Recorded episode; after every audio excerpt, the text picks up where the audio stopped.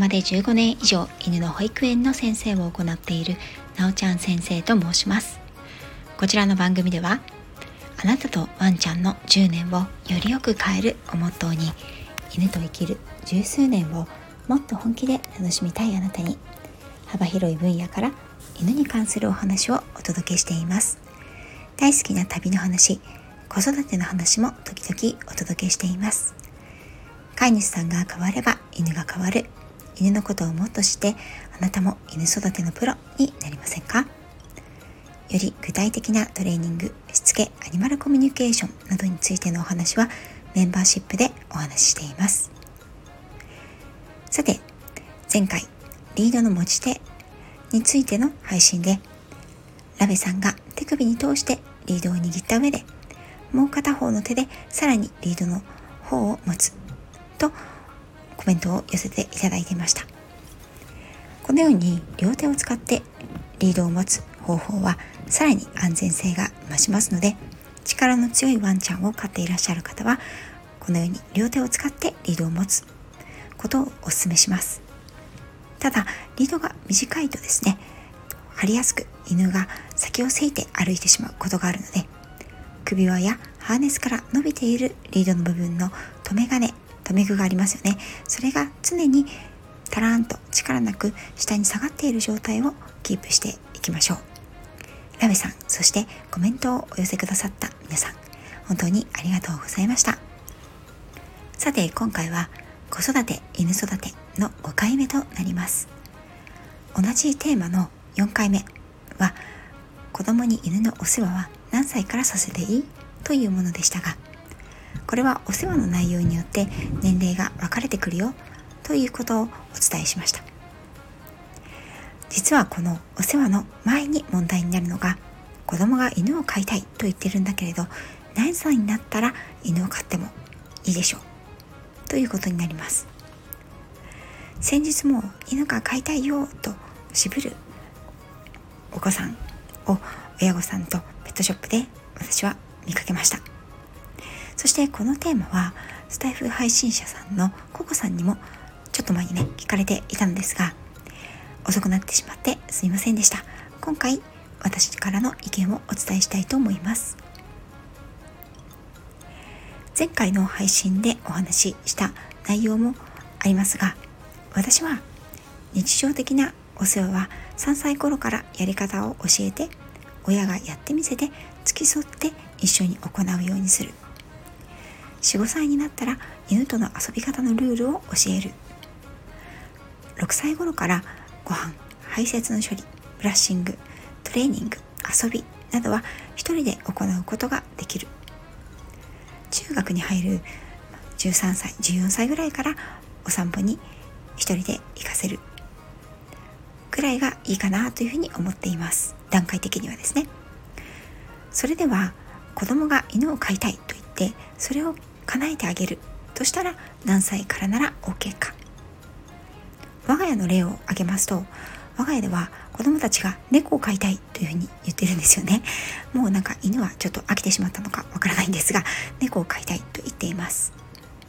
私は子供に15歳になったらねというふうに言っています。これにはいくつか理由があります。まず小学生以下の子供が絶対に自分で世話をするからということをどれだけ真剣に強く熱望したとしても物理的にペットを飼うには親の介入が必須ですよね。特に犬を家族として家に迎え入れるということは子犬から迎えるのであれば少なくともその後123年は共に暮らすということになります。私も仙台犬を迎えた時は自分が8歳とか9歳とかの頃でした。もちろん自分で犬の世話をするという意思に嘘偽りはなくできる範囲のことは自分でお世話をしたと思います。ですが10歳頃からまあ13年って考えると23歳。うちの老犬は仙台犬はね16歳で亡くた亡くなったので16年というふうに考えるとちょうどお子さんの一番の成長期にありますよね。体も心も生活も行動範囲も人間関係も全てが大きく変わるこの時期。小学生と社会人が同じ熱量を同じように持ち続けるということは物理的にもとても難しいと思います。最初は子供が欲しいと言って買ったのに全然世話しないんです。全部私のやることばっかり増えてというママさんの奥様のお声を聞くことも多々ありますがそもそも子供が100%犬の世話を一人で行うということは本当に難しいですし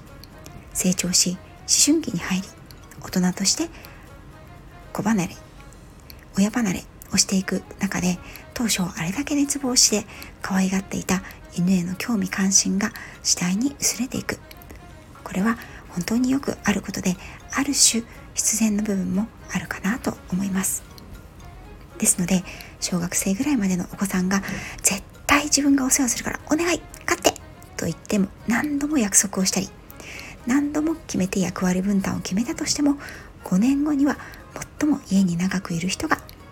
犬のお世話の大半を行うことを最初から覚悟することができた時点で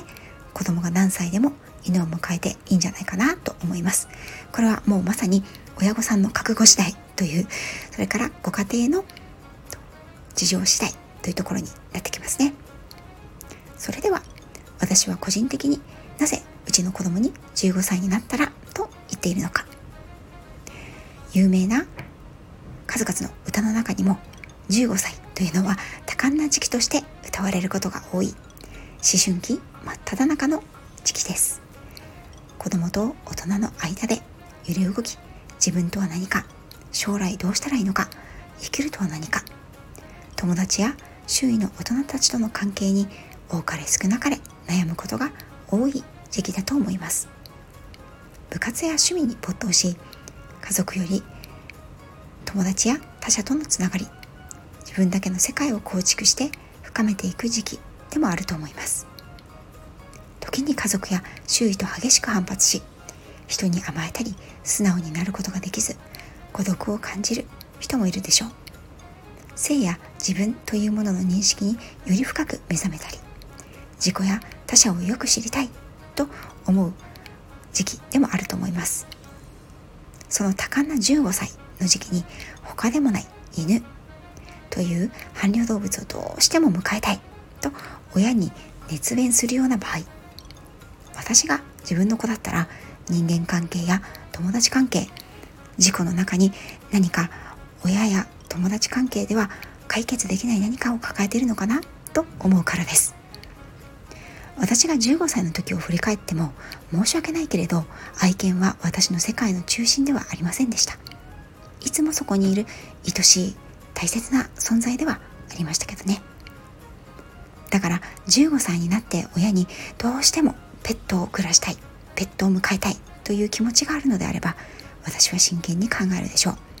そしてその年齢であれば十分に責任を持って動物たちのお世話をすることができると思っています。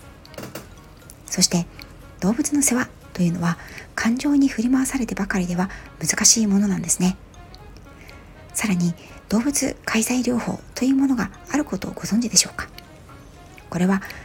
一般的には伴侶動物主に馬や犬などの力を借りて人の精神的あるいは肉体的な健康状態を向上させるために実施される保管医療の一種ですというふうに、ま書かれていたんですけれども特に動物心身のね疾患があるようなお子さんや大人の人たちに動物との触れ合いや世話を通して人には開けなかった心を開いたり癒したりしていくセラピーの一種でもあるんですね。馬や犬というのは特に人の心に寄り添うことから動物介在医療に使われることが多いです。親や周囲の大人友達には話せないような心の内を動物だけに打ち上げるということができるという効果が医学的にも認められているんですね。そういったことがあったこと親にはね友達には言えない何かを自分のペットだけにこっそり打ち明けたこと皆さんにはありませんでしたか？私にはありました。誤解がないように申し上げます申し上げたいんですが私は子どもの上層教育のためにという理由だけで犬を迎えるということは避けた方がいいかなと思います。トレーナーとしてのキャリアの中で数回ご家族が心身感を患っているためにお医者さんにペットを飼うといいよと言われて犬を迎えた。という方に出会ったことがあります。これはいい一面ももちろんあると思うんですが動物の専門家としての立場からはご家族皆様で何度も考えられた上でペットを迎える前から専門家にどんな動物種がいいのかどういうお世話をすべきかどういうことに気をつけて日々をのお世話や日々の生活を動物さんたちとしたらいいのかをきちんと相談されてから迎える方がいいと思っています。できれば一般的なトレーナーよりも動物介在療法の専門家の方がいいかなと思います。話がそれましたがどの段階で犬を迎えても犬と子供は素晴らしいパートナーになり得ます。ただし子供の年齢